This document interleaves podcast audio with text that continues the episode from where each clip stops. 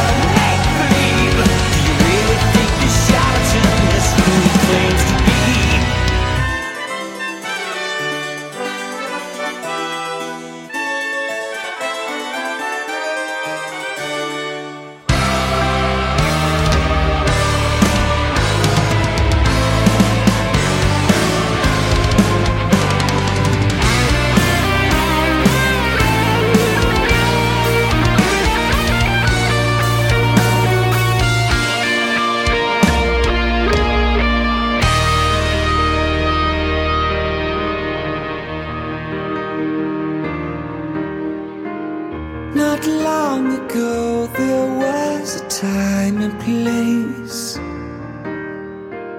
You two possessed the same desires as faith. You knew how it felt to feel invisible. Music calmed your soul just like a drug. Remember, Father, is it true?